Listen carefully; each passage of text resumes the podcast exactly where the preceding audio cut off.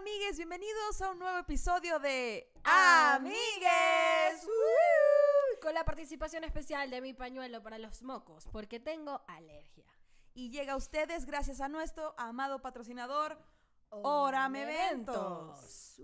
Bueno, Oram está con nosotros todavía en cuarentena, así que ustedes agradezcan que sigue este podcast gracias a ellos. Em, Y también gracias a todos los que nos no, eh, eh, se suscribieron a nuestro Patreon para ver contenido exclusivo y que pues nos pagan.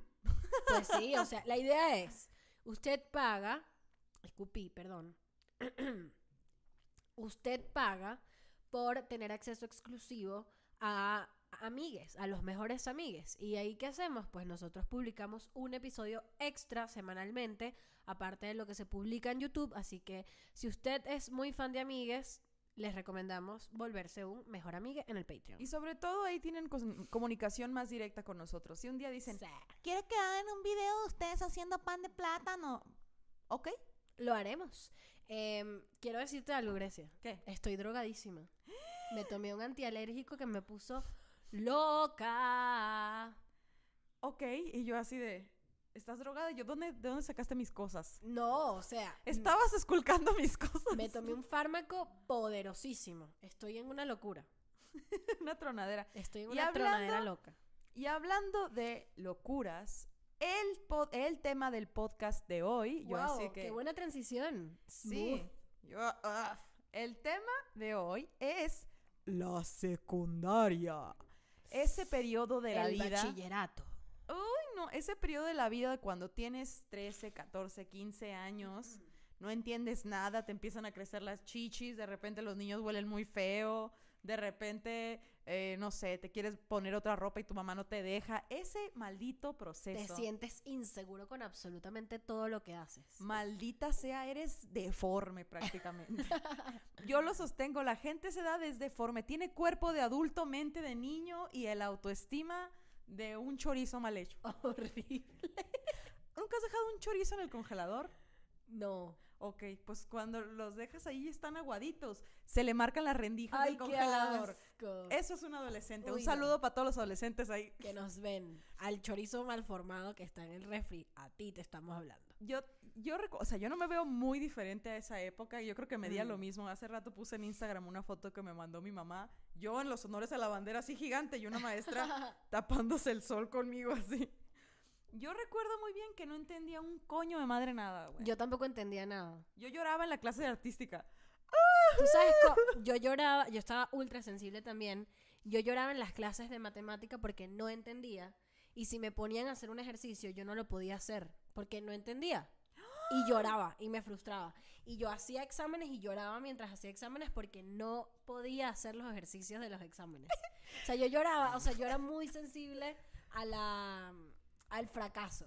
Como que el fracaso me destruía. No sabía lidiar con eso. Yo sí, yo no tenía nada que hacer más que sacar buenas calificaciones. No, a mí, yo me acuerdo que una vez lloré en clase de artística, que lloraba, me confundía mucho que los hombres se bajaran los pantalones en público, o sea, no entendía, no entendía ¿Cómo que se nada. bajaban los pantalones en público? ¿De qué No estás hacían hablando? eso, tú no estudiaste con hombres, ¿verdad? Sí, pero los hombres de mi colegio eran raros. Porque en mi colegio habían cinco hombres nada más. Entonces ellos estaban como sometidos por toda la energía femenina que había. No, me acuerdo, güey. o sea, en todo el colegio no habían cinco, pero por salón habían cinco. ¡Qué bendición! Que fue un colegio de mujeres hasta que como dos promociones antes de la mía. Yo creo que me lo hubiera pasado mejor. Yo me la pasé increíble porque sí tuve como contacto masculino, pero en un ambiente completamente femenino y completamente liderado por mujeres. Entonces, a ver, o sea, era como el mundo matriarcal. O sea, tú no sabes lo que es entrar del receso y que los hombres huelan a culo sudado porque estuvieron jugando fútbol. En el receso, claro. Sí, pero imagínatelo en mitad y mitad. Entonces, todos Claro, los Y recesos las niñas que tampoco jugaban- huelen increíble en esa época. Sí, O pero... sea, todas huelen- todo el mundo huele raro. Yo tengo la teoría Porque de tus que hormonas están ahí. el- la gente que está en el colegio huele a sacapuntas, que es como un susito. ¿Viste que el sacapuntas tiene un susito? Es un sus, es me como estreso así, ¿no? es como a sucio. Es un olor a sucio. ¿Sabes a qué me huelen a mí? A lácteo. A la- lácteo puede a un ser lácteo porque- complicado, güey. Así que tú dices, es jocoque, es queso, re- ¿qué vergas es? Pero yo me acuerdo como que a yogur. como un pedo así, un yogur mal. Así. Yo me acuerdo que entraban los hombres de receso y las niñas nos quedamos a platicar ahí, a hablar de los artistas, no sé, o sea, tampoco que digas tú, voy a la verga, cómo platicaba con mujeres, o sea, Ajá. yo era un ser humano complicado. Sí, Entonces ansioso tenía- socialmente. Ajá, entonces me quedaba ahí en la esquina y cuando entrábamos de receso, los hombres entraban sudados, con tierra, el moco seco. Y el bigote extraño de esa época, que es una vaina que tú provoca regalarles una afeitadora y que mi rey, ya, No mames, ya hay mucho, ya hay que quitárselo. A culo. Por... En Hermosillo olían horrible, horrible. Bueno, también así. que la, la situación climática de Hermosillo hace que Chimba. el niño de por sí huela tres veces peor. Yo, me crié en un valle que hacía frío, pero en Hermosillo no me Qué imagino. fresco, y en Hermosillo así sudado, Qué angustia. tierra, mugre. Y también en la secundaria y hasta la universidad, la gente le vale verga y entraba con una bolsa de chetos al salón Claro. y olía a cheto porque pues hace un putero de calor y pues ahí está Qué cerrado asco, con acondicionamiento. marico, qué, ma- qué etapa tan maldita. Te digo, ¿no? Qué etapa que- tan horrible. Te digo una cosa, yo, yo me la pasé muy bien en esa etapa, pero One of the few. me la pasé muy bien, pero escucha, me la pasé muy bien porque tuve un muy buen grupo de amigos y eso hacía que las cosas que pasaban fueran divertidas, pero per- en lo personal fue una etapa muy compleja para mí porque yo no, so- yo no me soportaba, o sea, yo era una persona que yo vivía en el amargue absoluto porque nada era suficiente, porque me sentía fea todo el tiempo, porque tenía problemas con la autoridad muy fuertes, o sea, a mí me molestaban Hasta la fecha. la hasta la fecha, pero con los profesores que no me caían bien, o sea, era una necesidad de hacerles la guerra. O sea, yo era un ser humano de verdad insoportable. Era muy difícil vivir en mi cuerpo, porque era una amargura absoluta.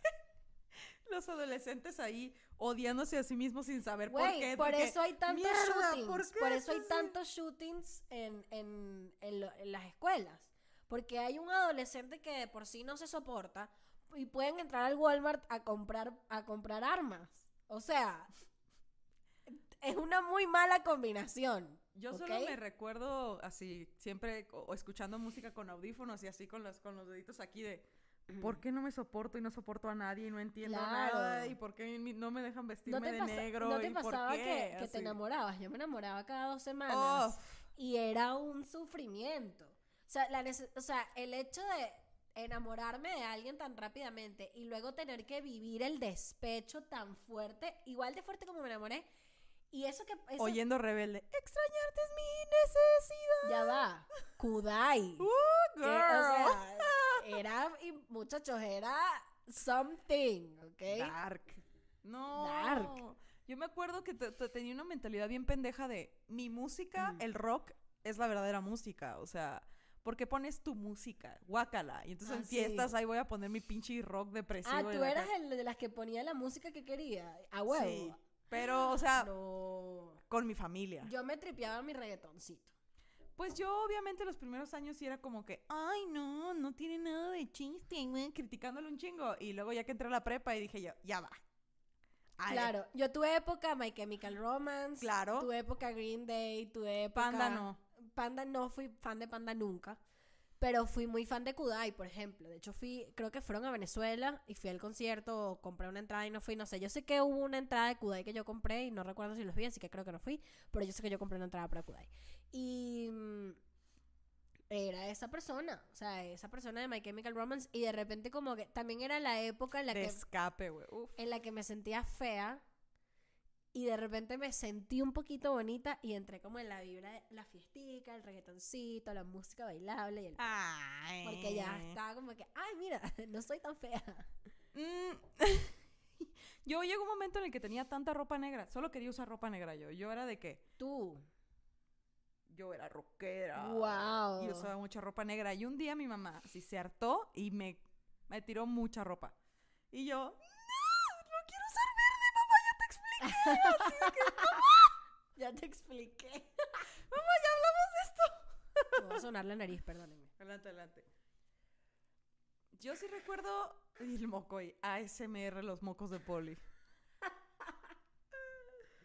No, yo sí, güey, era imposible. O sea, ahorita soy loca pero chistosa y antes era más loca que cualquier cosa. Más que chistosa, la Sí, porque sí, no podía, o sea, no, mis hormonas estaban haciendo tanto cagadero que yo así, Yo era la que quería llamar la atención. ay, Dios mío. Pero no era llamar la atención desde.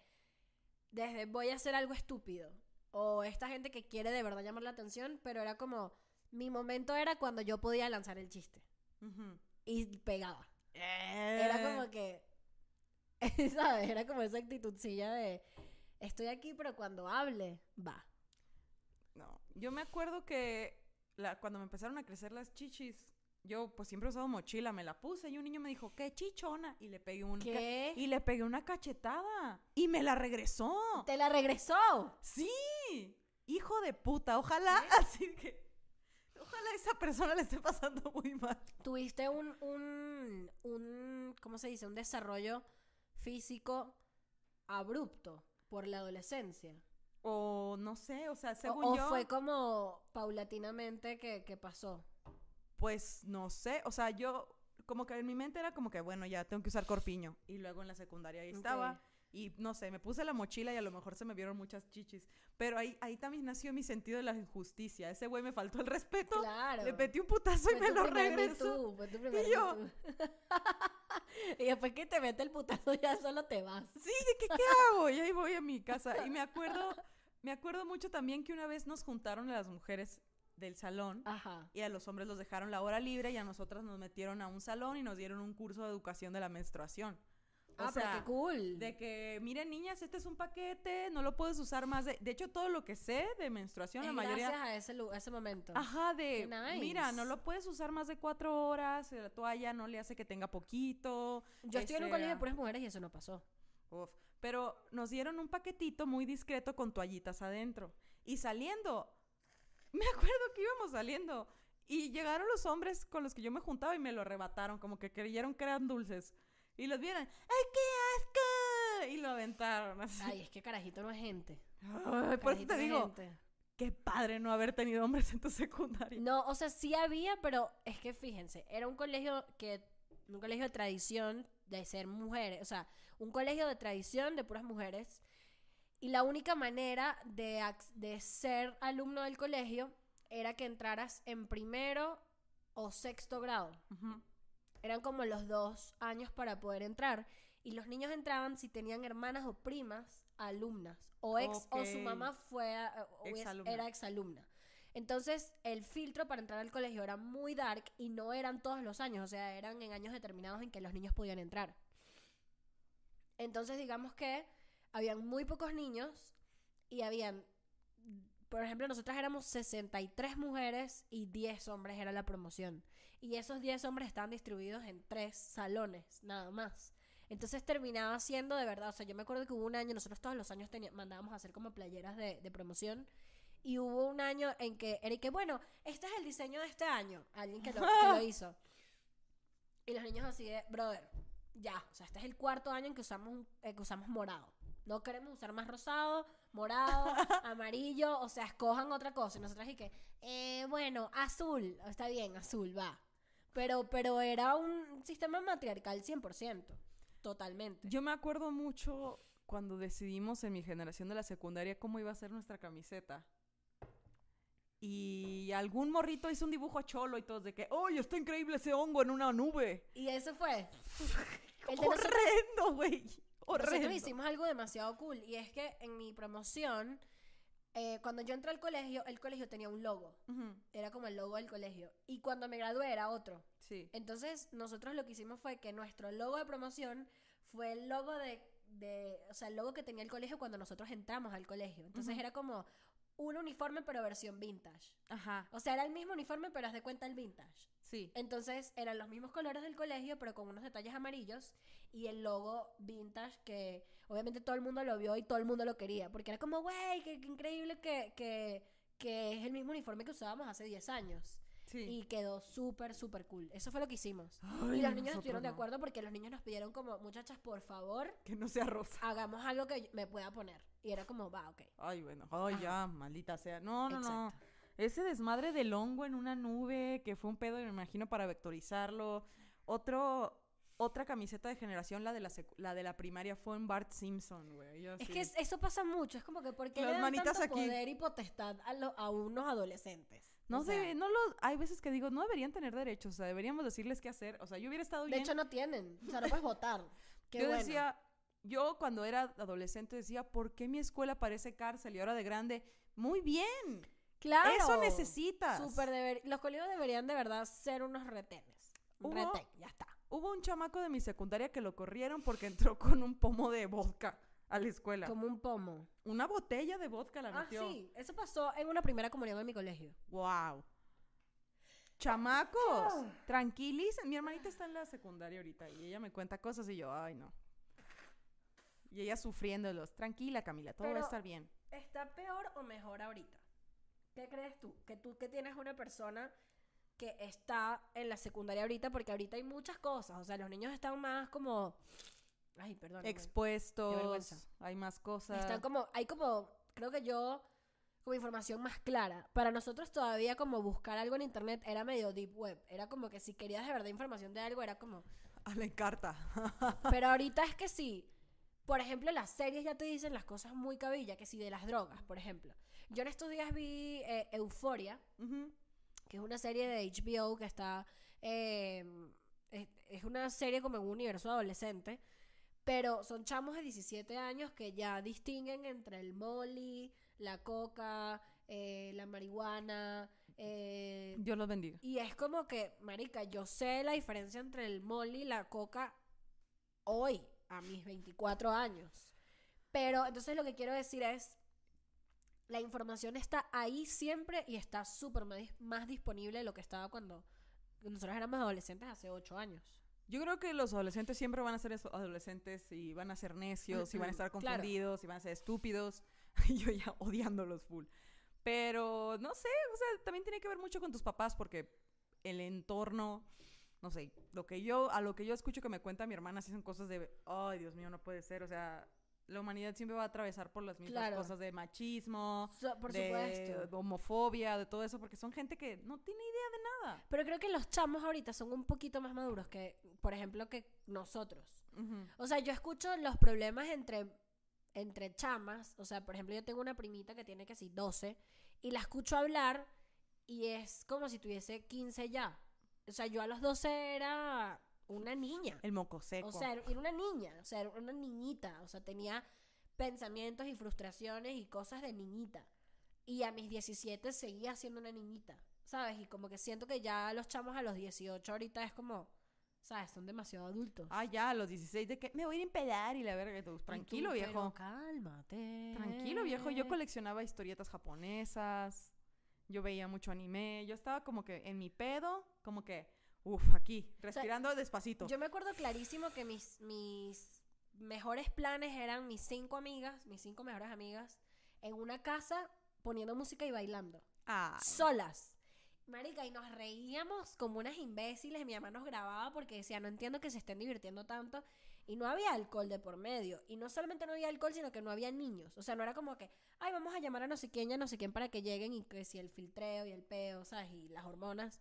Para nada. Y ahorita es como todo, es un mundo tan adulto en la adolescencia. No, me, me escucho como una señora. Pero honestamente, a veces digo como, coño, yo sí me la pasé muy bien. O sea, sí me la pasé muy bien. yo.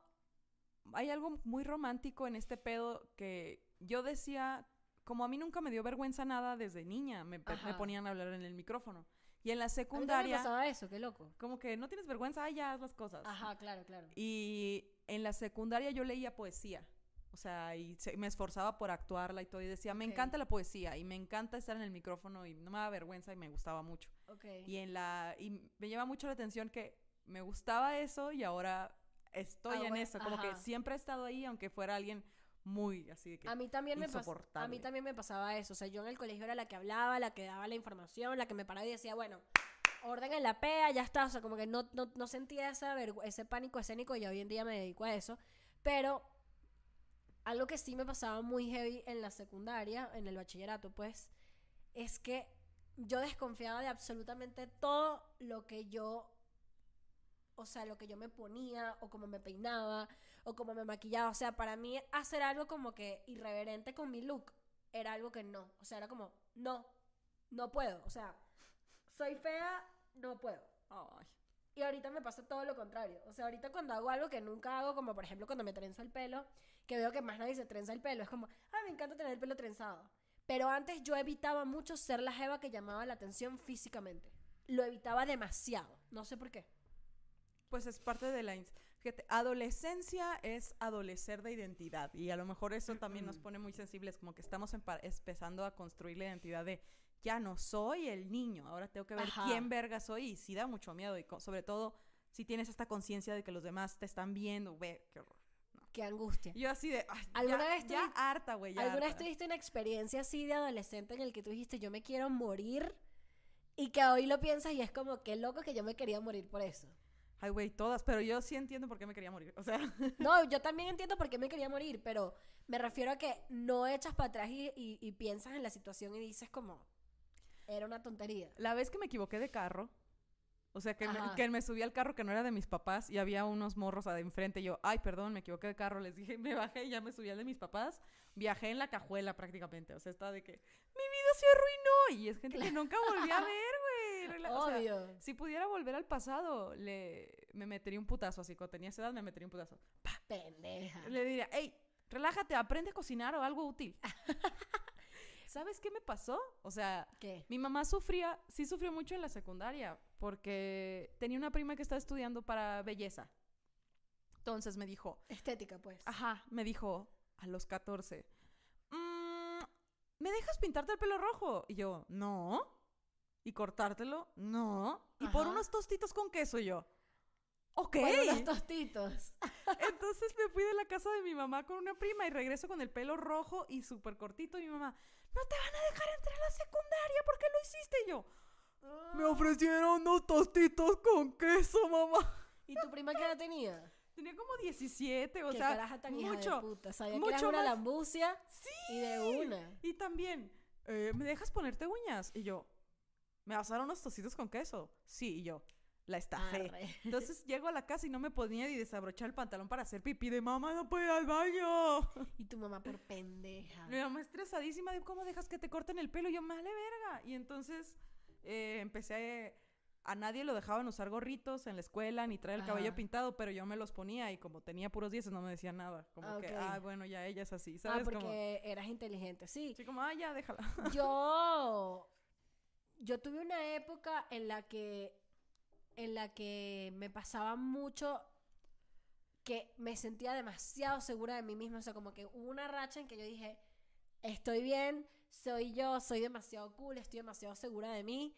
Y de repente me pasaban cosas que hacían que yo me quisiera matar. Como por ejemplo, cuando un, un día en que tengo una amiga en que me hizo como un calzón chino. Ah, Y fue tan cabrón el calzón chino que me subió la falda y todo el colegio me vio el culo.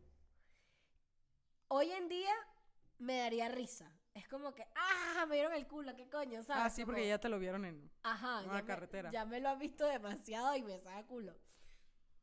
Pero en ese momento, Grecia, yo no podía con. O sea, yo decía, yo me quiero morir. O sea, era un dolor en el pecho como si me estuviese aplastando. Ay, me tuviese una sí. pata de elefante aquí. de, "Oh", o sea, era como no. Y recuperarme de esa situación fueron dos semanas.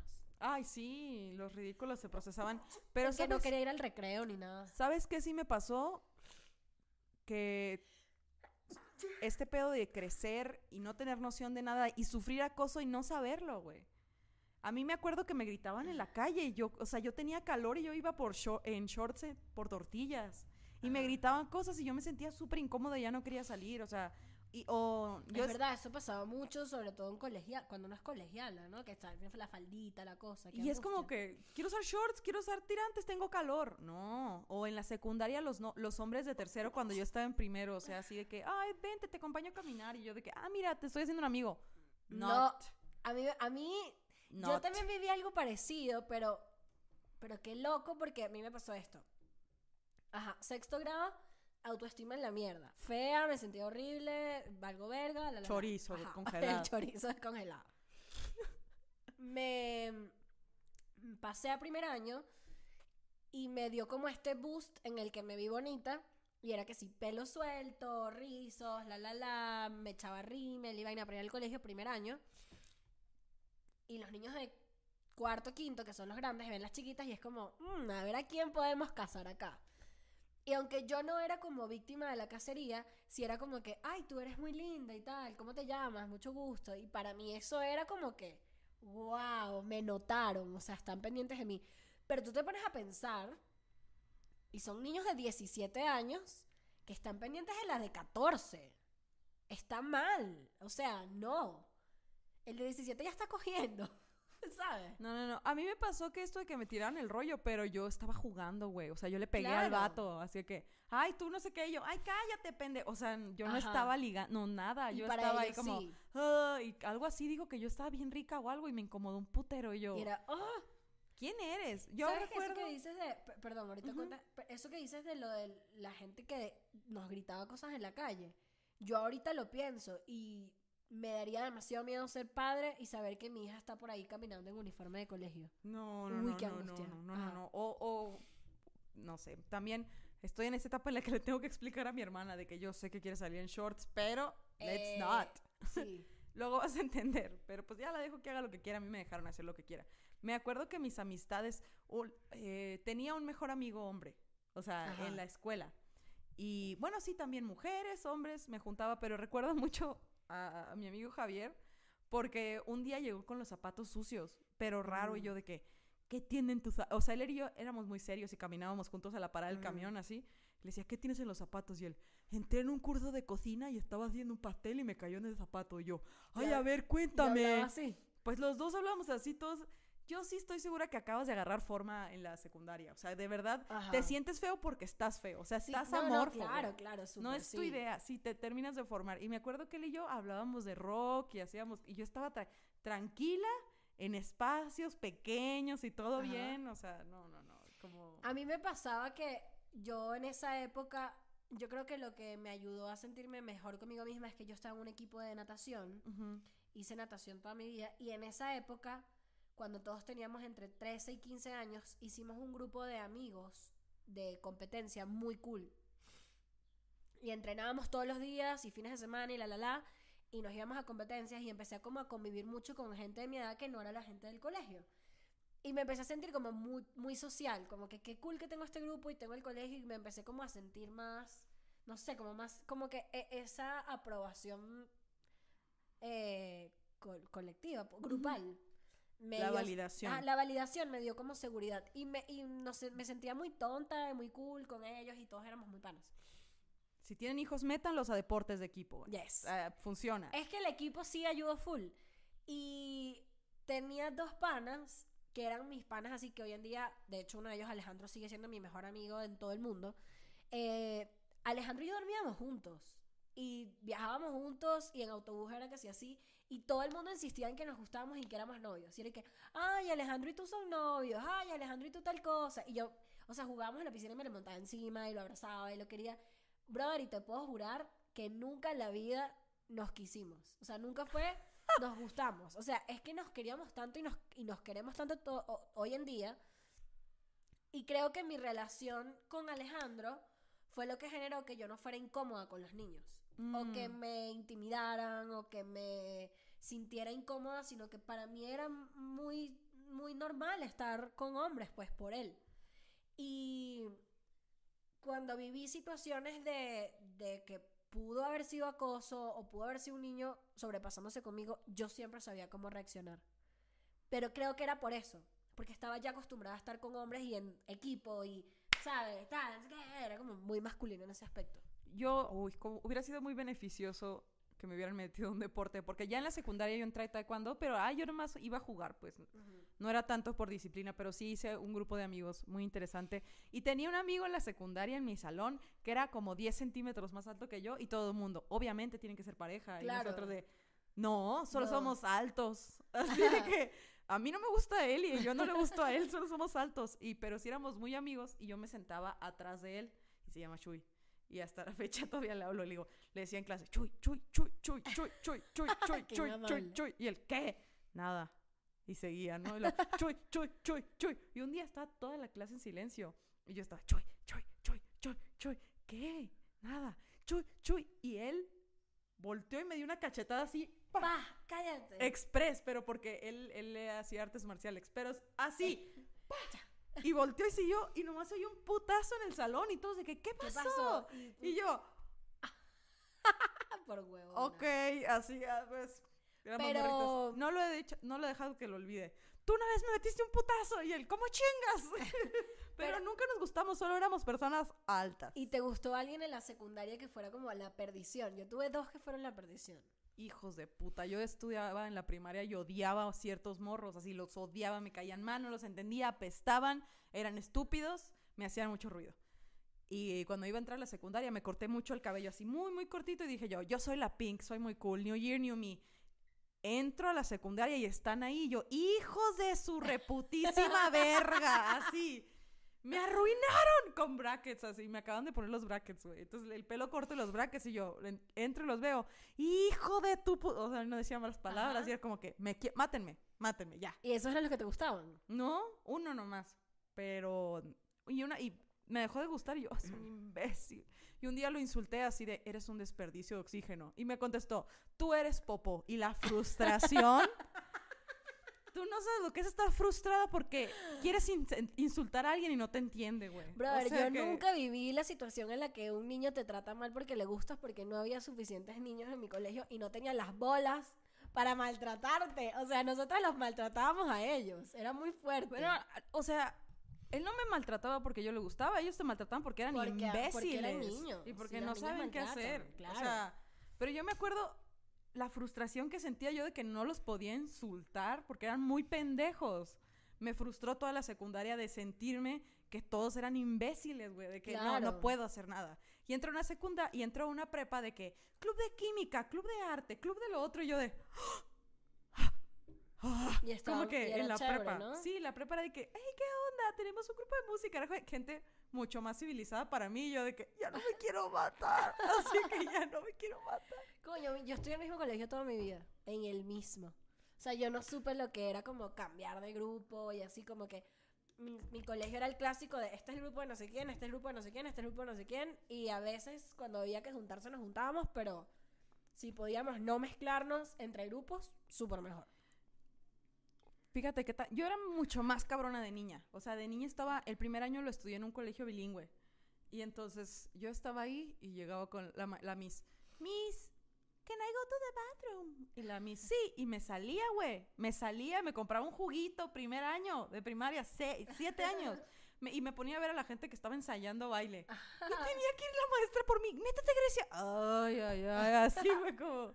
Y me pasó que por culpa. El año siguiente me metieron a una escuela pública Ajá. donde estudié el resto del tiempo, pero tenía muchas deficiencias en español.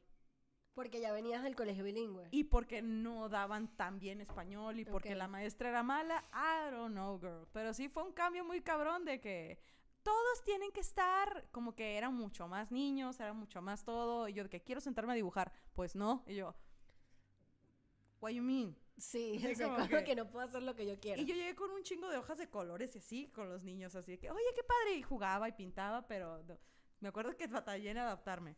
Pero yo, Yo- nunca estoy segura que le gusté como a cuatro personas, pero a lo mejor dos días. Porque estaba Ajá. muy loca, güey, era muy Sí, rara, era como muy- que, qué bonita. Y luego me oían hablar, Ah, maybe not. ajá, como... Yo creo que yo no le gusté a nadie en el colegio. O sea, yo tenía, yo, tu, yo tengo como dos amores de colegio, o sea, en el que sé que fui correspondida, pero yo no supe lidiar con ello y fue como que tenía yo un, o sea, era como que en esa era la época como del Messenger y el Facebook y tal, y empecé, creo que empecé a hablar con alguien en Messenger y en Facebook, un niño que era un año mayor que yo, pero teníamos la misma edad. Ujú. Pasa que yo soy menor que el resto de mi promoción. Y él también era menor que su promoción, entonces éramos, teníamos la misma edad, algo así. O nos llevamos un año, algo así. Y empecé a chatear con él y luego un día hablando eh, coincidimos en que teníamos casa de playa en el mismo lugar. Y entonces cada vez que íbamos al lugar de playa nos encontrábamos y él como que iba a mi casa a visitarme, yo lo visitaba a él y convivíamos y tal. Te pegué coronavirus en esta casa, no mentira. You wish. ¡Salud! O luego pones el conteo de los estornudos. Trin, trin, trin. Ajá. Y estornudábamos juntos en la playa. El punto es que él siempre iba a mi casa y yo a la suya y nos veíamos. Pero él tenía su grupo de amiguitos, teníamos como 13 años. Y yo estaba en mi casa con mi familia como esperando que él me mandara un mensaje de te voy a ir a ver. Y yo con ese amor, y ese amor fueron como dos años. Y un día el brother y que mira, me voy a vivir fuera del país. Y yo, ¿qué? Y me acuerdo que cuando se fue del país y nunca pasó nada, nunca nos dimos un beso, nunca un coño. Y para mí fue, Dios mío, el dolor. Porque además yo sentía que sí estábamos súper correspondidos los dos. Pero yo no, o sea, yo no. Él ¿Ah? se llama. Y estábamos correspondidos y lo hablamos como. Me puse roja. Qué huevona. Me puse, me puse, me puse roja porque es verdad. Eh, pero sí, lo hablamos como tres años después. Como, ah, va, eres tú. También me gustabas. Y luego tuve como otro amor de colegio, pero ya como en quinto año. Y ahí sí él me jodió, yo lo jodí. Y ya. Nos portamos mal. Mm, mm, no, Esa hombre. es la historia del amor del colegio de Poli. Pues a mí me gustaba mucho un chamaco. Y Ajá. sí fue como. mm, Sí nos dimos un beso y. Güey, fue súper bonito. Pero fue un amor de verano. ¿Cómo así? Cuéntame. Porque yo fui al pueblo. ¿Cómo es el amor de verano? Fui a, en las vacaciones, yo iba al pueblo de mi mamá. Y entonces era esa época donde se usaba el pelo de emo y la verga. Entonces yo estaba así de que, otro día, otro dólar, a ver qué verga, con qué vergas me entretengo. Entonces yo fui caminando a la tienda así. Y en eso en la tienda está un chamaco altísimo, blanco, con su pelo así de ladito. ¿Qué? Con así un dios griego. Y yo, wow. O sea, yo, comprándome mi cheto, yo, uy, verga. Y me fui así que, wow, yo no quiero, me sentí raro, no quiero esto. Y me fui. Claro. Y entonces, no me acuerdo cómo le empecé a sacar plática y todo bien. Y éramos dos adolescentes en un pueblo y caminábamos bajo las estrellas, ¿Y ¿sabes? cuánto tiempo pasó esto? Dos semanas, algo así. Así como dos semanas y me dio un besito, yo fui muy feliz. Pero un, bes- un solo besito se besaban que jode. Ay, ¿por qué eres así? No, nos dimos como cuatro besitos.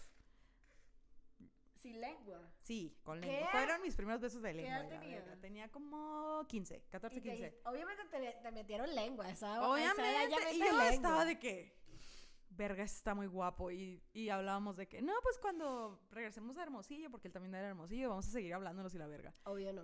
Obvio no, entonces quedé destruidísima. Obvio, y yo de, no tengo su teléfono, no tengo nada. ¿Nunca le de pediste el teléfono? No, güey. ¿Y qué pasó?